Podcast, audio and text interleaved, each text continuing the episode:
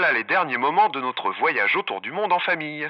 Nous finissons en beauté en Suisse, à Morges, où nous avons rencontré Henri qui chante des chansons, voyons. C'est parti mon kiki Je m'appelle Henri Dess. On est à Morges. Morges, une bourgade qui se trouve au bord du lac Léman, en face des viandes. On peut le voir. euh, Aujourd'hui, on ne voit pas très bien que si, un peu. C'est un peu brumeux. Euh, on voit donc la France. On est à peu près à 10 km de Lausanne, à 45 km de Genève. Et moi, j'habite dans un petit village dans les vignes. De retour en Europe, après avoir entendu des chansons ailleurs dans le monde, nous sommes allés rencontrer Henri Dess, que Driss a beaucoup écouté pendant qu'on pédalait. On voulait savoir, est-ce que tu voyages beaucoup et Est-ce que tu aimes ça? Par la force de mon métier, et surtout les pays francophones. C'est-à-dire, là, pour commencer, la Suisse, la France, la Belgique, etc. Après, ça, ça s'est développé au, au Québec, bien sûr. Et puis les pays francophones euh, d'Afrique, il y en a plusieurs où je suis allé. J'ai donné des concerts. Et puis donc, en fait, voilà, ça m'a permis de voyager euh, pas mal. euh, et de voir rencontrer des gens, d'entendre des langues, des accents en tout cas différents. Mais autrement, je suis pas un voyageur. En, dehors de ça, je préfère rester chez moi. je pars moins. Voilà. Vous savez, on dit toujours qu'on peut découvrir plein de choses au fond de son jardin. En fait, c'est dans ma tête que je voyage beaucoup. J'imagine encore un tas de trucs, un tas de trucs qui m'arrivent encore maintenant, qui sont très, très passionnants. Nous, on utilise des vélos. Qu'est-ce que c'est? Ta moyen de transport préféré? Le vélo, non. J'en ai plus. J'avais une moto, je ne l'ai plus non plus. Mais ça m'a jamais servi à voyager. Ça m'a servi juste à, à aller dans des, des endroits pas trop éloignés. Pour aller en France, maintenant, c'est presque plus simple d'aller en train parce qu'on part euh, du centre de Lausanne pour arriver au centre de Paris et, et on ne met pas plus de temps que euh, si on prend l'avion. Et la voiture, bien évidemment, quand on part en tournée, c'était un chauffeur qui venait nous chercher en minibus et on partait avec mes musiciens. Dans, dans le temps que vous avez vu tout à l'heure, dans le minibus, puis on faisait toute la tournée. On partait le vendredi et on revenait le, lundi de la semaine d'après. Pendant très longtemps, j'ai fait un disque.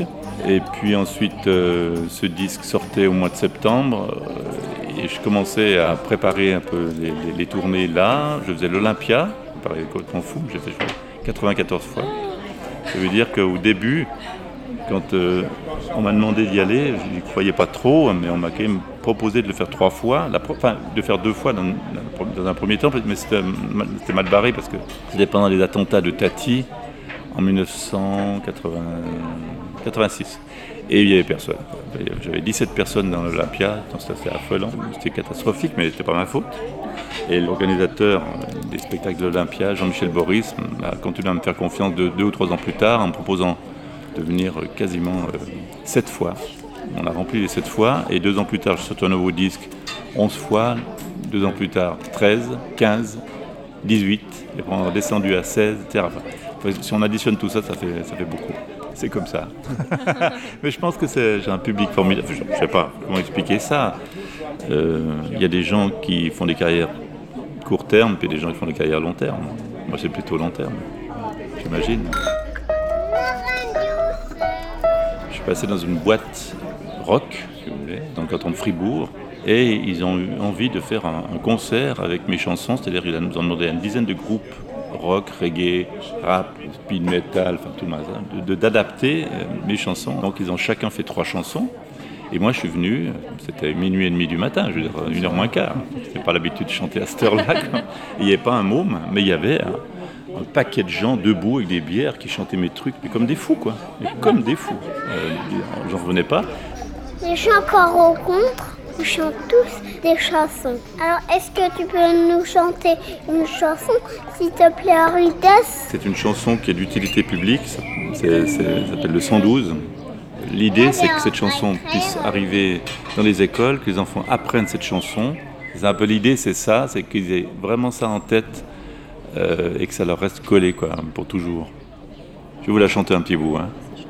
Si ma grand-mère qui fait du vélo tombait par terre et se cassait le dos, vit une ambulance, le numéro c'est quoi? C'est une chance, je l'ai sur moi. C'est pas bête, c'est pas bête, moi je l'ai toujours dans ma tête. 112, c'est le 112, 112. celle de 112, puis il y a deux autres couplets après. Voilà. Henri,